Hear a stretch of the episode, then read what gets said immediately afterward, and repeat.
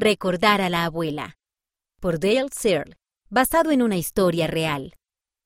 Esta historia tuvo lugar en México. Hoy fue el primer día de celebraciones por el Día de los Muertos. Es una época especial para recordar a los seres queridos que han fallecido. A Lian siempre le gustaba escuchar historias sobre sus familiares. Le hacían sentir que estaban allí con ella, aunque nunca los hubiera conocido. Sin embargo, este año fue diferente. La abuela de Lian no estaría allí para celebrarlo con ellos. Había fallecido solo unos meses antes. Así que, en esta ocasión, la abuela era uno de los familiares que recordarían juntos. Lian extendió la mano y tocó con cuidado la foto de la abuela en la ofrenda. Ella y sus hermanas Megan y Leilani habían trabajado con ahínco toda la semana para prepararla. Decoraron la mesa con cuidado y pusieron las fotografías de los miembros de su familia. También colocaron objetos para recordar a sus seres queridos en la ofrenda. Megan puso una botella de refresco en la mesa. A la abuela le encantaba este refresco dijo Megan. Debe formar parte de la ofrenda de nuestra familia. Lian recordaba haber visitado a su abuela y bebido ese refresco con ella.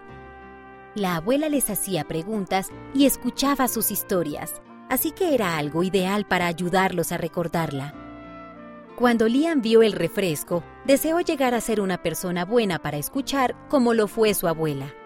La mamá entró en la habitación con un plato de pan de muerto las hermanas de Lian corrieron hacia ella, rogando que les dejara probar una rebanada.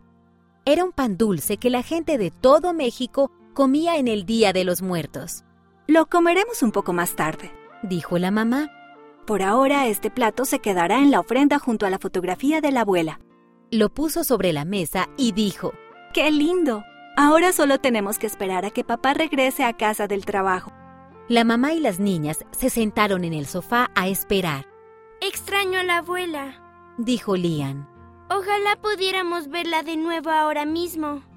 La mamá le dio un gran abrazo a Lian. Sí, lo sé. Yo también la extraño. Me ayuda a saber que gracias a Jesucristo todos resucitaremos. Como fuimos sellados en el templo, todos estaremos juntos como familia algún día. Las palabras que dijo la mamá hicieron que Lian se sintiera feliz pensó en volver a ver a la abuela y darle un fuerte abrazo. La puerta se abrió y entró el papá. Leilani exclamó entusiasmada. Papá ya llegó. Es hora de comer pan de muerto y tomar chocolate caliente. Dijo Megan. Y de contar historias sobre la abuela. Dijo Lian. Siempre extrañaría a la abuela, pero estaba contenta de poder hacer cosas para recordarla.